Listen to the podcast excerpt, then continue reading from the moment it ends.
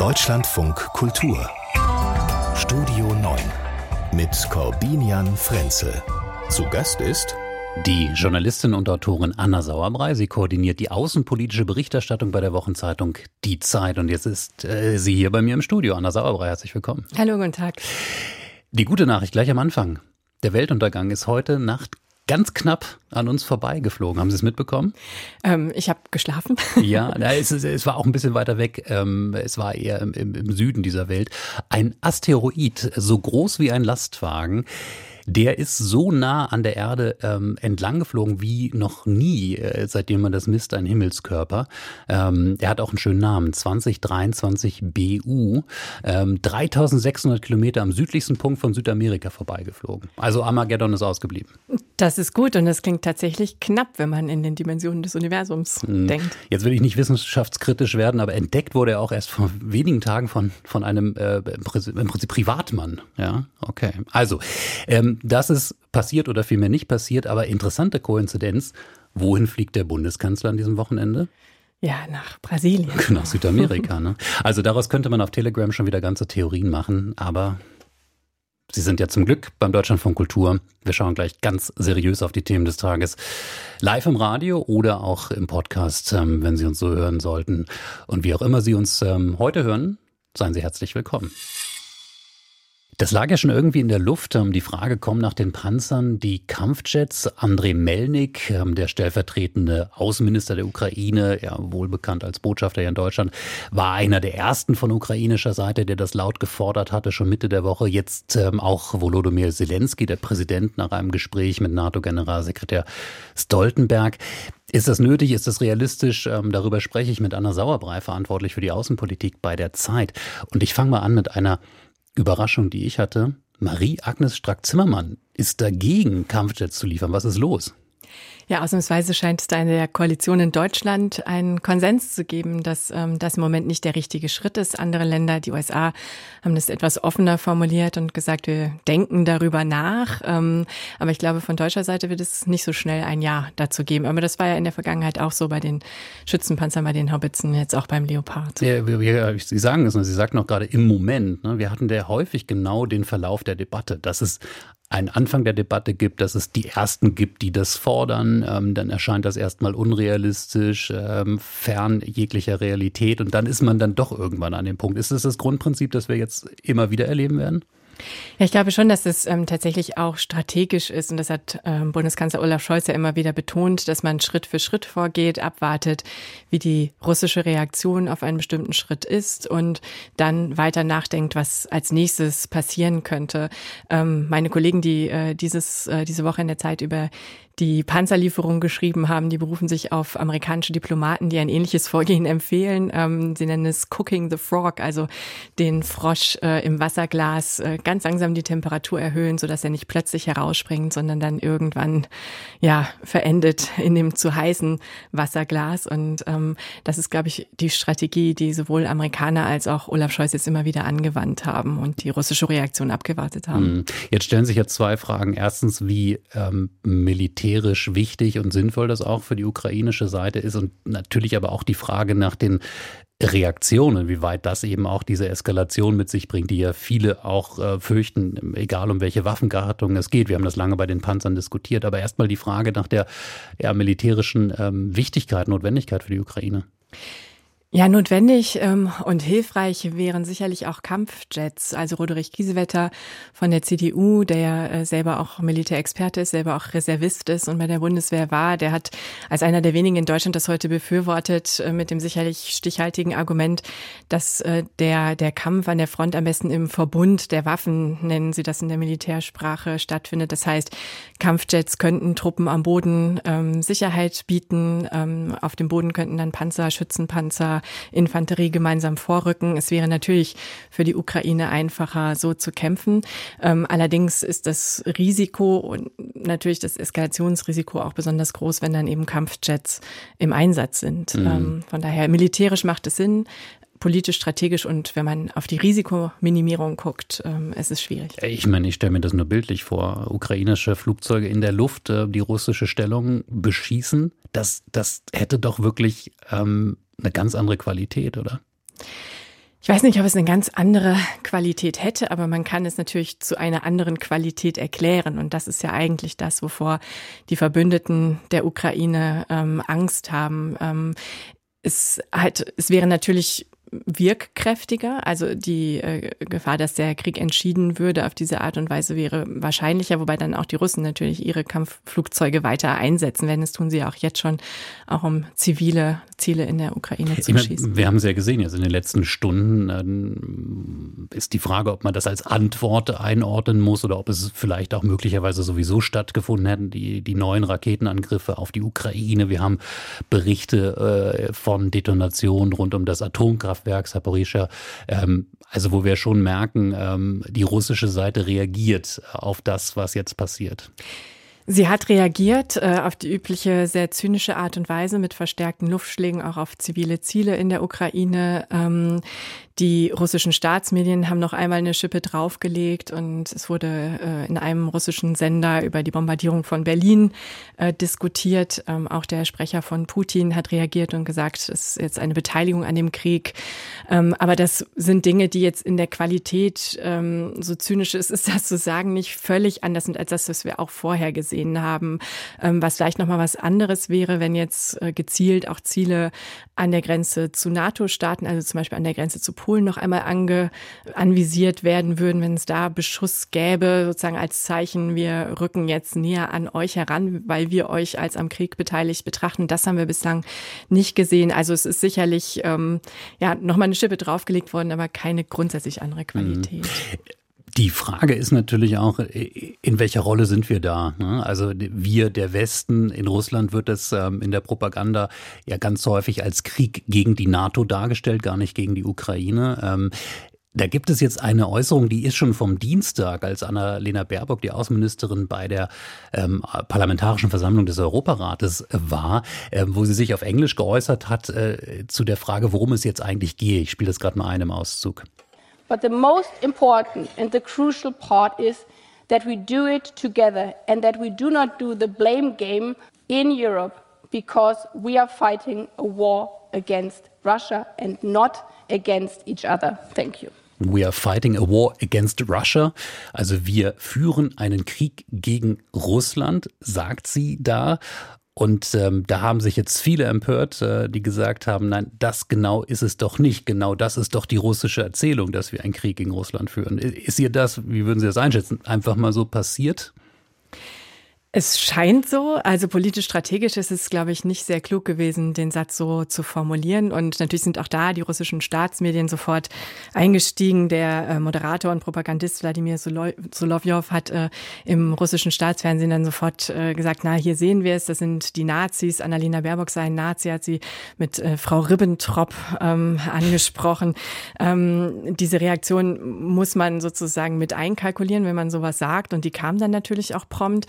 Ich glaube, dass natürlich eine Kernwahrheit drinsteckt und das haben wir auch die Tage gesehen, als Herr Pistorius seine erste Woche im Amt hatte. Da hat er auch in einem seiner ersten Statements gesagt, ähm, ja, es, wir seien jetzt in einer Zeit, in der ähm, Deutschland an einem Krieg beteiligt sei, Komma indirekt. Mhm. Ähm, das hat er dann gleich in den nächsten Statements nochmal revidiert und äh, wieder davon gesprochen, Deutschland sei betroffen von diesem Krieg. Aber ich glaube, die Wahrheit liegt natürlich irgendwo in der Mitte. Natürlich gibt es eine, wenn auch nicht völkerrechtliche, aber doch faktische unterstützende Beteiligung an diesem Krieg, äh, am Wirtschaftskrieg, ähm, mit den zahlreichen Dingen, die westliche Verbündete tun, die Ausbildung von Soldaten auch auf ihrem eigenen Territorium, die Reparatur von ukrainischem Kriegsgerät auch im, äh, in, auf NATO-Territorium ähm, und natürlich die vielfältigen äh, Waffensysteme, die jetzt geliefert worden sind.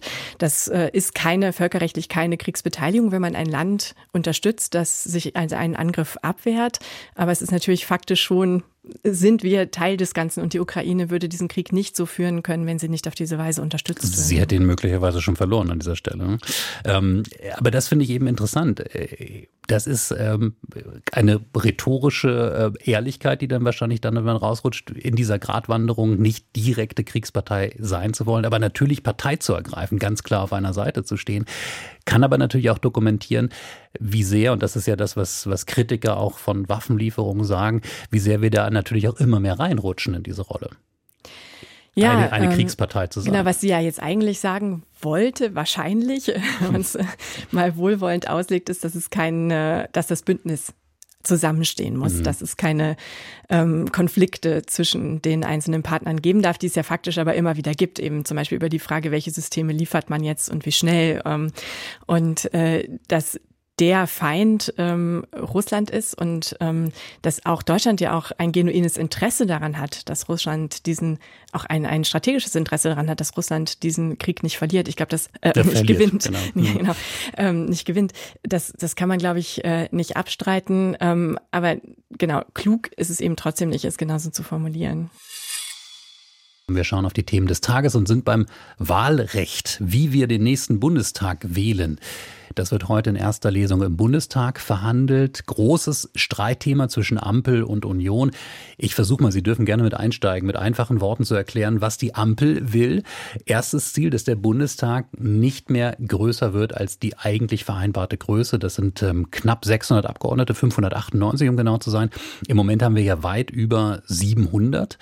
Ähm, und wie soll das geschehen? Mit einem klaren Prinzip. Die Zweitstimme zählt. Ähm, deswegen soll sie künftig auch anders heißen, nämlich Hauptstimme.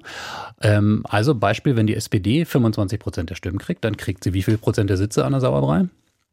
Wenn sie 25 Prozent der Stimmen kriegt? Ja, ja eigentlich anteilig. Genau, 25 Prozent genau. der Sitze. Ne? Also ziemlich simpel. Es gibt jetzt leider diesen Knackpunkt äh, mit diesem gemischten Wahlrecht in Deutschland. Denn es kann halt sein, dass die SPD rein theoretisch mehr Direktmandate geholt hat, mehr Wahlkreise gewonnen hat, als ihr nach diesen 25 Prozent zustehen. Äh, das ist ja der Grund für die Aufblähung im Moment, dass man dann sagt, okay, dann kriegt die SPD eben die Sitze mehr, aber damit es fair ist, müssen die anderen Parteien eben Ausgleichsmandate kriegen. Also das würde wegfallen mit einer Folge. Ähm, es gibt dann Wahlkreiskandidaten, die wurden zwar gewählt, mehrheitlich, ähm, aber kommen nicht rein, ähm, und zwar die mit den äh, im Vergleich schlechtesten Ergebnissen. Habe ich gut erklärt, oder? Nachvollziehbar? Nee, genau. Also das, genau, das Problem ist ja dadurch entstanden, dass es nicht immer so war, sondern dass die Ausgleichsmandate, ich glaube bis 2013 vergeben wurden und man hat dann sozusagen nicht äh, das Wasser insgesamt ansteigen lassen, sondern die, dann hatte eine Partei tatsächlich im, im Bundestag mehr Sitze, als ihr verhältnismäßig zustehen mhm. würden. Ähm, und da hat das Bundesverfassungsgericht mal gesagt, das ist unfair, das äh, darf so nicht sein. Seitdem hat man diese andere Regelung und dann dadurch, dass dann eben mehr Sitze geschaffen werden müssen, auch viel mehr Sitze. Ja. Ich finde ja die wirklich erste wichtig, gute, richtig und wichtige Sache bei dieser Reform, dass man die, diese Verwirrung, Erststimme, Zweitstimme, gibt jedes Mal nach Wahlen die Umfragen, was ist die wichtigere Stimme? Da denken natürlich viele Leute, ja, Erststimme klingt ja, ja Erststimme müsste ja wichtiger sein, ist de facto die unwichtigere Stimme im deutschen Wahlsystem. Also, dass die Zweitstimme Hauptstimme heißt, finde ich schon mal super. Vielleicht kann man sich darauf auch einigen, egal bei dem Streit. Ähm, aber das Problem bleibt natürlich, und ich habe jetzt die SPD als Beispiel genannt, genannt. Das Hauptproblem hat ja die Union und allen voran die CSU in Bayern dass sie dann sagen, naja, da haben Menschen dann ein Abgeordnetengesicht vor sich, jemanden, den sie wählen können für ihren Kreis. Und den haben sie dann gewählt. Und dann kommt er nicht in den Bundestag. Das stimmt. Also deswegen wird die Erststimme ja manchmal als die demokratisch wichtigere vielleicht ähm, bezeichnet. Und gerade Parteien wie jetzt zum Beispiel die CSU, die auch dagegen protestiert, die relativ viele Direktmandate erringen äh, in Bayern, ähm, die betonen natürlich dieses Element. Da gibt es eine sehr direkte Verbindung zwischen dem Wähler und dem, was wirklich passiert, ohne den Umweg über die Parteien, die dann Listen aufstellen und bestimmen, wer eigentlich auf diesen Listen stehen soll. Sondern da kann ich als Wähler, Wählerin sagen, den oder die Kandidatin möchte ich oder die möchte ich nicht. Ähm, allerdings ähm, wenn man jetzt mal ganz ehrlich zu sich ist, überlegen vielleicht auch die Hörerinnen und Hörer, wobei das sind besonders politisch Informierte, aber wer weiß eigentlich genau, wer der Kandidat ist? Oft steht man vor diesen Listen dann in der Wahlkabine und denkt, wer ist das eigentlich? Und ich habe mich gefragt, ob ich Anna Sauerbrei hier fragen darf ähm, oder sie nicht bloßstelle, weil ich sage, wissen Sie, wer äh, der oder die direkt gewählte Abgeordnete aus Ihrem Kreis ist? Ja, ich habe tatsächlich, ich wohne ja hier um die Ecke vom Sendegebäude, da sind relativ prominente Kandidaten auf der Liste gewesen, Kevin Kühnert und Renate Künast, also Leute, die man noch kennt. Mhm. Die kannte ich, aber wenn ich jetzt sagen müsste, wer von denen gewonnen hat, das habe ich mich auch Ich habe mich auch gerade gefragt, wer hat denn das Rennen gemacht hier? Wer, wer hat das eigentlich gewonnen hier in Berlin-Schöneberg? Kevin Kühnert kriege ich gerade aufs Ohr geflüstert, ja, hat ja, gewonnen. Ja, wahrscheinlich. Ja, aber das stimmt, in meinem Wahlkreis, auch nicht so weit hier weg, äh, da könnte ich sagen, das war der Wahlkreis, den der Hans-Christian Ströbel immer gewonnen ah, ja, hat. Und jetzt kann ich immerhin noch sagen, ähm, die Kandidatin der Grünen, die dann nach ihm kam, hat ihn gewonnen. Jetzt müsste ich beim Namen auch noch mal googeln. Äh, ich meine, was wir, was wir damit ja irgendwie schon andeuten, ähm, vielleicht ist es dann doch gar nicht immer so klar äh, und so wichtig in einem Wahlkreis, wer das jetzt genau ist. Zumal, das muss man ja dazu sagen, äh, wir sind ja auch nicht mehr in Zeiten, wo ein Wahlkreiskandidat 40, 50, 60 Prozent geholt hat, ja. sondern man kann ja einen Wahlkreis heute bei dem zersplitterten Wahlsystem schon mit 26, 27 Prozent gewinnen. Ja, ja. genau. Das ja. heißt, das heißt, ein Dreiviertel haben dann auch nicht für diesen Kandidaten gestimmt, muss man unterm Strich auch mal sagen. Ja, und umgekehrt, ähm, um es noch komplizierter zu machen, sind ja einige Wahlkreiskandidaten dann nochmal über die Liste abgesichert. Das heißt, äh, auch welche, die verlieren, können dann unter Umständen trotzdem über die Liste noch einziehen. Ähm, das ist ja auch nochmal so. Ja, was jetzt ähm, leider das Problem daran ist, also ich glaube, wir haben uns das jetzt gerade ganz schön geredet, könnten damit leben. Ähm, die Union kann damit ja gar nicht leben, weil sie eben sagt, dieses Wahlkreisprinzip ist uns heilig und wichtig, allen voran die CSU. Und jetzt war das eigentlich, ähm, ich, ich, hoffe, ich idealisiere nicht, aber doch eine ganz gute deutsche Praxis, dass man bei so wichtigen Fragen das nicht mit einer einfachen Mehrheit gegen die Opposition durchsetzt, sondern dass man versucht, bei so einer grundlegenden Frage wie dem Wahlrecht einen Konsens herzustellen. Das gelingt jetzt zum zweiten Mal nicht. Es gab ja schon die Wahlrechtsreform der Großen Koalition, da ist es schon nicht gelungen. Und da ist ja natürlich so ein bisschen die Sorge, weil wir kennen ja Demokratien, wo Wahlrecht echt eine Stellschraube ist, um sich die künftigen Mehrheiten zu sichern. Die USA, ne, wo wir regelmäßig, Sie waren mhm. ja direkt auch da jetzt auch wieder für die Midterms, ne, wo wir das beobachten können, wie da im Prinzip Politik gemacht wird, ähm, um äh, die Opposition klein zu halten und sich eigene Mehrheiten zu sichern. Ist da so ein bisschen Gefahr in der Luft, auch in Deutschland, dass, dass wir das Wahlrecht politisieren? Ähm, ich finde nein. Also ich finde vor allen Dingen den Vergleich mit den USA nicht stimmig. Ähm, in Amerika haben wir ein ganz anderes Wahlrecht. Da haben wir das Winner-Takes-All-Prinzip. Also der Kandidat, der die meisten Stimmen in einem Wahlkreis bekommt, der ist gewählt. Es gibt überhaupt kein Verhältniswahlrecht, also keine Liste, keine Hauptstimme. Ähm, und da ist, glaube ich, auch die Radikalität, mit der daran rumgeschraubt wird, nochmal eine ganz andere. Also da versucht man wirklich einfach, indem man Wahlkreise so um bestimmte Gebiete zieht, wo ganz bestimmte Bevölkerungsgruppen leben, von denen man weiß, dass sie eine bestimmte Partei wählen oder eben auch nicht, äh, bestehende Machtverhältnisse zu zementieren. Also wer auch immer dann im Landesparlament äh, die Mehrheit hat, versucht dann die Wahlkreise so zu ziehen, dass das nie wieder anders sein wird. Ähm, besonders die Republikaner, aber auch die Demokraten, muss man sagen. Und ich glaube, das ähm, ist etwas, das wird hier einfach nicht passieren. Ähm, ist wirklich, im, also gerade im Vergleich zu diesen anderen Systemen, glaube ich, nur eine graduelle Veränderung. Mhm. Also da wird es einige weniger, natürlich ist es eine graduelle Veränderung hin zum ähm, Verhältniswahlrecht, ähm, wo das direkte Element ein bisschen weniger betont wird. Und das wird ja vermutlich jetzt am Ende das Bundesverfassungsgericht wieder entscheiden müssen, ob das rechtens ist oder nicht. Also die Union hatte schon angekündigt zu klagen. Genau, das ist jetzt der Weg, der gegangen wird. Erste Lesung heute der Wahlrechtsreform im Bundestag soll vor Ostern noch durch sein. Dann ist es sicherlich schnell beim Bundesverfassungsgericht und dann werden wir sehen.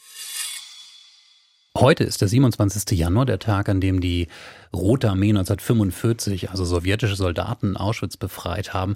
Es ist der Gedenktag an die Opfer des Holocaust an vielen Orten, unter anderem auch heute mit einer Gedenkstunde im Bundestag. Dieser Gedenktag ist entstanden oder ausgerufen worden Mitte der 90er Jahre, ähm, war eine Idee des damaligen Bundespräsidenten Roman Herzog. Und ich musste sehr aufhorchen und dachte, das will ich gerne diskutieren mit meinem heutigen Gast, der Zeitjournalistin Anna Sauerbrei, was der Autor Max Czolek, bekannt geworden unter anderem mit sehr streitbaren Büchern wie Desintegriert euch, dazu denkt, ähm, kann man finden, seine Gedanken in seinem jüngsten Buch, Versöhnungstheater heißt das. Ähm, aber man konnte es auch hören bei uns im Deutschland von Kultur im Interview heute Morgen zum Beispiel mit dieser Aussage. Wenn wir uns jetzt anschauen, was seit den 90er Jahren mit der Erinnerung eigentlich passiert, mit der Erinnerung auch als Legitimation etwas wieder zu tun, von Deutschlandfahne rausholen bis Zeitenwende-Rhetorik, dann sehen wir, dass es hier eigentlich um ein Aussöhnen der deutschen Gesellschaft mit sich selbst geht und die Juden hier nur eine Nebenrolle spielen. Das sagt Max Czolek. Ähm, was sagen Sie? Also in der Radikalität äh, würde ich diese These nicht teilen. Also ich glaube, es geht schon vielen Menschen auch vielen deutschen Politikern genuin um eine Aussöhnung. Und die Erinnerungskultur besteht ja auch nicht nur darin, dass wir hier in Deutschland äh, damit darüber diskutieren, sondern die besteht ja vor allen Dingen auch darin, dass wir Kontakte pflegen zum Staat Israel, äh, zu jüdischen Gemeinden, ähm, die Erinnerung wachhalten. Ähm, natürlich bezieht sich die Erinnerungskultur, und da würde ich ihm ein Stück weit recht geben, immer auch auf das Deutsche, auf die deutsche Außenpolitik auch. Daraus werden Handlungsmaximen abgeleitet, das stimmt, aber ich würde es nicht darauf reduzieren mhm. wollen.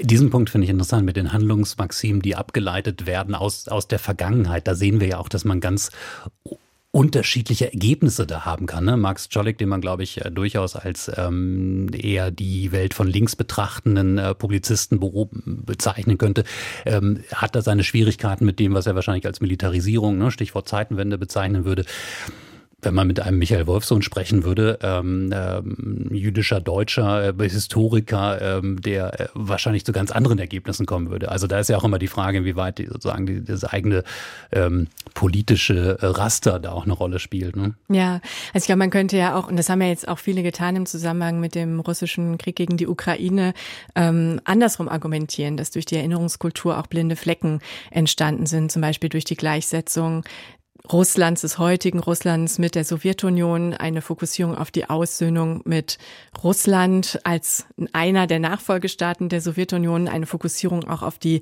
russischen Opfer oder die Opfer des Nationalsozialismus auf dem Territorium des heutigen Russland und dass man dabei außen vor gelassen hat, die Opfer, die eben auch in Polen, äh, vor allen Dingen auch in der Ukraine gelebt haben, ähm, es auch viele Millionen Menschen sind, die davon betroffen waren.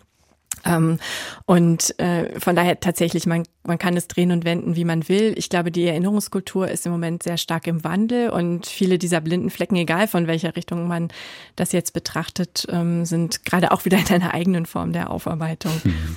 Versöhnungstheater. Ne? Ich dachte an ein anderes Wortpaar, ähm, das ist von Martin Walser gefallen in, in, der Paulskirche vor vielen Jahren, in dieser auch sehr kritisch betrachteten Rede von dem ritualisierten Gedenken. Ja, also das ist ein Punkt, um mal bei Czolek zu bleiben hm, den man vielleicht mal ernsthaft mitnehmen muss, diese Frage, inwieweit das auch so ein, ein Klopfen auf die eigene Schulter ist. Ne? Also schaut mal her, wie kritisch wir selbst unsere eigene Geschichte betrachten, wie gut ähm, und seriös wir damit umgehen.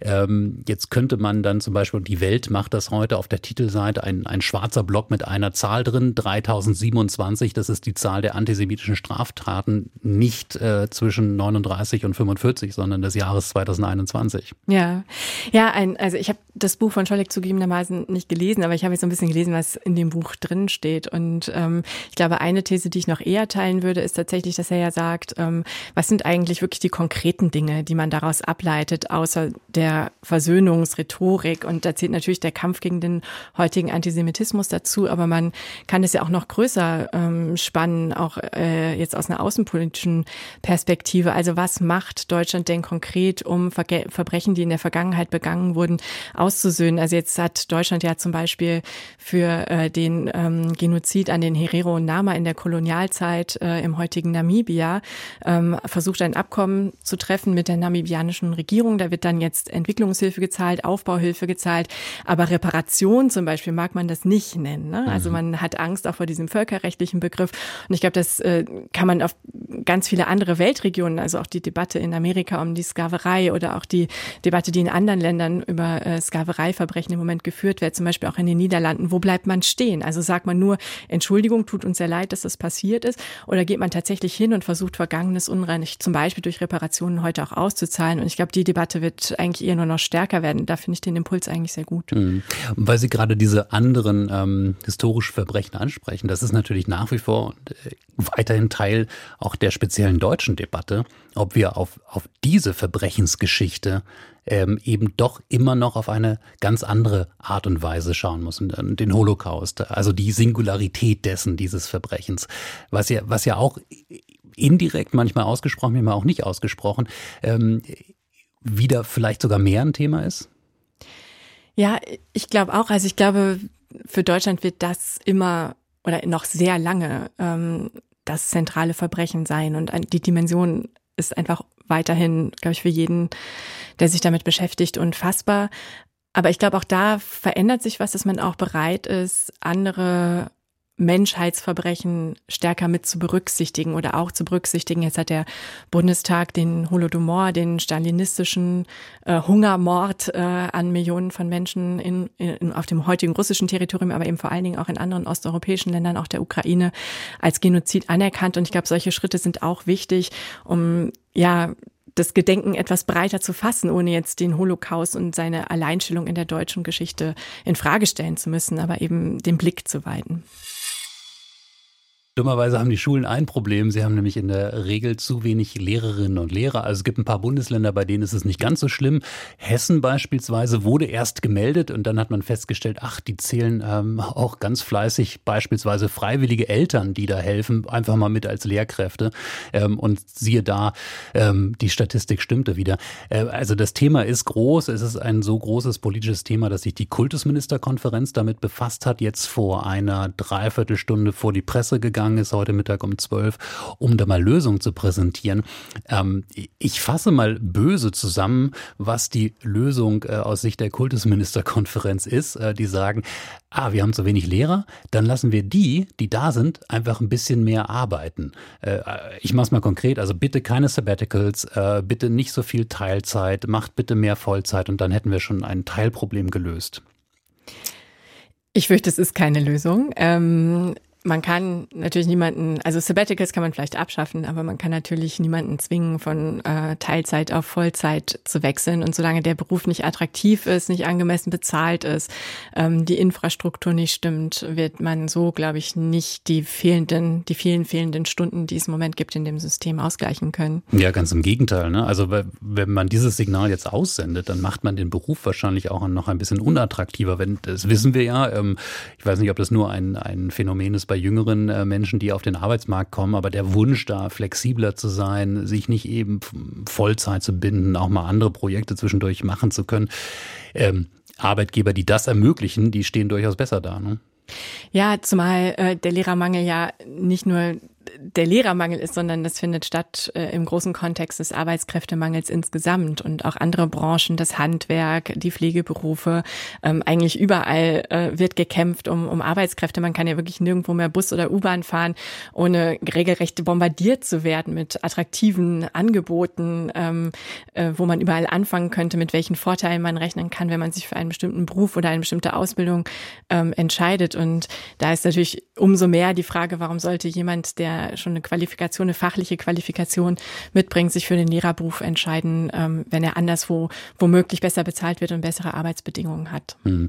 Das ruft bei mir fast die Frage hervor, ob wir den Arbeitsmarkt eigentlich auch so als Markt weiter ähm, fassen können und auch so funktionieren lassen können. Wenn wir feststellen, wir haben gerade prioritäre Aufgaben, für die wir Menschen brauchen, ähm, aber letztendlich, das kann man ja auch niemandem vorwerfen, entscheiden dann die Leute letztendlich nach den besten Bedingungen, aber machen dann vielleicht irgendeinen unsinnigen Bürojob, äh, wo sie irgendwelche ähm, Diagramme erstellen oder irgendwelche komischen, ich will jetzt keinen Beruf dissen, ne? aber sie ahnen schon, ich glaube, Grabber hat das Bullshit-Jobs genannt, ne? also wo man da abends rausgeht und das Gefühl hat, wenn ich jetzt heute den ganzen Tag nicht gearbeitet hätte, hätte das die Welt kein Stück ähm, schlechter gemacht, dass wir da auch ein bisschen mehr steuern, Wäre das jetzt ein Plädoyer für die Zuweisung von Berufen an Absolventen und von Ausbildung und Studium? Also, nee, ich glaube, das ist, ähm, ich glaube, da würde das Verfassungsgericht dann auch sagen, geht mhm. nicht.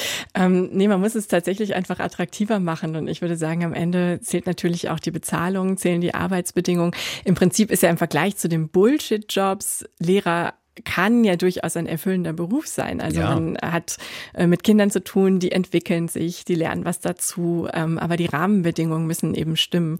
Und wenn man dann an einer Schule arbeitet, wo man vielleicht selber auch gar kein ausgebildeter Pädagoge ist, sondern ohnehin schon Quereinsteiger, das sind ja mittlerweile nicht nur in Berlin, sondern in anderen Bundesländern auch sehr viele.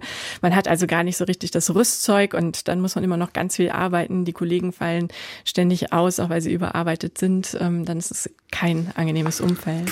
Wir sprechen ja drüber, weil die Kultusministerkonferenz eben diese Vorschläge präsentiert, unter anderem auch ne, Renteneintritt äh, später und so weiter, also äh, Vorschläge in diese Richtung. Es gibt ja manche Leute, die sagen, diese KMK, ähm, die das Problem lösen will, ist auch vielleicht äh, Teil oder sozusagen Beginn des Problems. Also, dass wir eine Bildungspolitik haben, die zwar irgendwie koordiniert mal schaut, ähm, was man tun könnte, aber letztendlich ähm, nicht gut planen. Und das ist ja gerade beim Stichwort Lehrermangel so interessant. Wenn es einen planbaren Bereich gibt, ähm, dann in der Frage, wie viel Schulen brauchen wir für wie viele Schülerinnen und Schüler? Denn man hat in der Regel so zwischen Geburt äh, und Schulbeginn fünf bis sechs Jahre Zeit. Das müsste ja eigentlich reichen, um einen Lehrerbedarf zu ermitteln.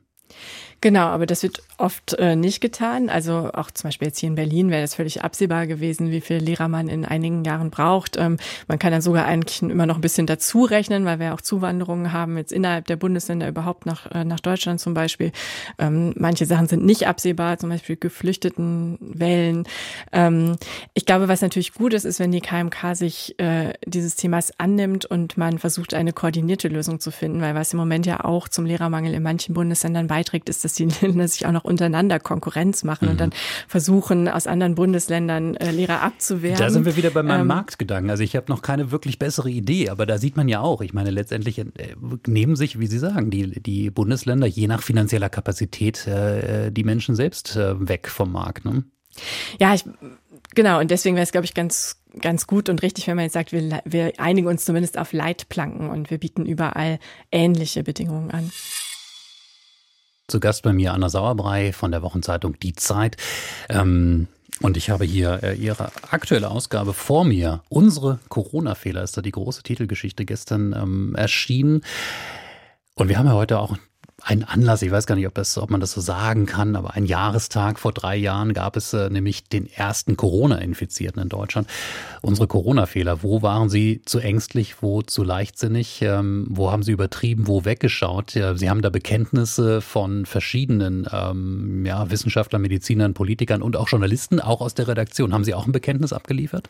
Ich habe keins, also der Chef unserer Wissenschaftsredaktion hat ein Bekenntnis abgeliefert, ich persönlich nicht. Das, ich habe äh, Glück glücklicherweise nicht so viel selber drüber schreiben müssen. Also über die Politik ja, aber nicht über die wissenschaftliche Seite. Hätten Sie eins? Ähm, Vielleicht, das ist ähm, etwas, was auch vorkommt in dem Text, ähm, äh, wo auch verschiedene Wissenschaftler, die damals sehr für die No-Covid-Strategie ähm, plädiert haben, die aus heutiger Sicht hinterfragen, ob das wirklich eine gute Strategie gewesen wäre. Und ich muss sagen, ich habe auch damals, als äh, das ähm, ja, als es sehr stark in der Debatte war, war mir die Idee durchaus auch sympathisch. Ähm, jetzt im Rückblick würde ich es, glaube ich, eher sehen, wie auch die Wissenschaftler, die hier vertreten sind, ähm, dass es wahrscheinlich schwierig gewesen wäre, das, das durchzusetzen. Es wäre schon sehr harter Lockdown nötig Siehe gewesen. Äh, ja. Genau, wenn auch kürzer, es wäre schwierig gewesen, das durchzusetzen. Und je mehr wir über die sozialen sozialen Folgen wissen. Das ist auch so ein zentrales Thema eigentlich in allen Aussagen, äh, die jetzt in der aktuellen Ausgabe vorkommen, auch von Politikern wie Armin Laschet, ähm, Bodo Ramelow, dass man die sozialen Folgen in der Hitze der Debatte oft unterschätzt hat. Ich glaube, das wäre auch bei der No-Covid-Strategie so gewesen. Mhm. Also ich kann mich erinnern, ähm, eine Dummheit, die ich am Mikrofon begangen habe, am Anfang zu, zu sagen, zu fragen, warum wir denn wegen einer Grippe die ganze Volkswirtschaft an die Wand fahren. Ähm, und dann sehr viel später die zweite Sache, die ich, ähm, ja, wo ich auch vielleicht ein bisschen vorschnell war, war die Impfpflicht. Äh, zu der ich mich durchringen konnte, Ja zu sagen. Ähm, aber ich habe auch den Eindruck, ich weiß nicht, das mag bei manchen bitter aufstoßen. Es gibt ja jetzt so eine ganze Welle von Bekenntnissen und oh, was haben wir doch falsch gemacht, ja, bis hin in die Reihe der, der Hauptverantwortlichen. Hm. Also ich, ich würde sagen, lasst uns das gut in Erinnerung behalten, wenn wir eine nächste Großkrise haben, wie wir dann auch mit denen umgehen, die vielleicht Minderheitenpositionen in der Zeit haben. Das ja, aber ich glaube schon, dass eine Aufarbeitung notwendig ist, weil das Ziel ja auch sein muss, dass aus dem, was jetzt war, was in der Corona-Pandemie passiert ist, für die nächste Pandemie äh, Schlüsse ziehen. Und äh, Lothar Wieler, der ähm, RKI-Chef, der jetzt zurücktritt, den haben wir auch groß im Interview und ähm, der sagt es auch, wir rechnen jetzt nicht übermorgen mit der nächsten Pandemie, aber die nächste Pandemie. Ähm, also die Lebensbedingungen der Menschen haben sich in einer Art und Weise verändert, dass es eben wahrscheinlicher geworden ist, dass Pandemien kommen. Das heißt, es ist nie zu, es ist, man müsste jetzt anfangen, sich darauf vorzubereiten. Und ich glaube, da ist es schon gut zu schauen. Es ist so viel diskutiert worden über die Strukturen im Gesundheitssystem, auch ähm, über die Abwägung zwischen dem medizinischen und dem sozialen, ähm, auch über die Frage, welche Daten erheben wir, äh, welche brauchen wir. Ähm, wir erinnern uns alle an die Gesundheitsämter, die Faxe verschickt haben. Also da jetzt ähm, die Lehren draus zu ziehen, was hat uns eigentlich gefehlt, was haben wir auch falsch gemacht und einen Plan für die nächste Pandemie zu entwickeln, auch wenn sie hoffentlich in sehr, sehr weiter Zukunft liegt, das fände ich schon wichtig. Das wäre übrigens mal eine schöne Recherche Recherche schaffen wir heute nicht mehr, mal zu gucken, wie viele Faxgeräte in den Gesundheitsämtern noch ja, im sehr, Betrieb sehr sind. Ne? Müssen, ja. müssen wir eigentlich wirklich mal machen. Ich würde an dieser Stelle jetzt einfach schließen mit einer Formulierung, die wir aus der Zeit auf jeden Fall haben. Anna Sauerbrei, ähm, erstens vielen Dank für Ihre Zeit hier heute und zweitens bleiben Sie gesund. Danke sehr. Gleichfalls.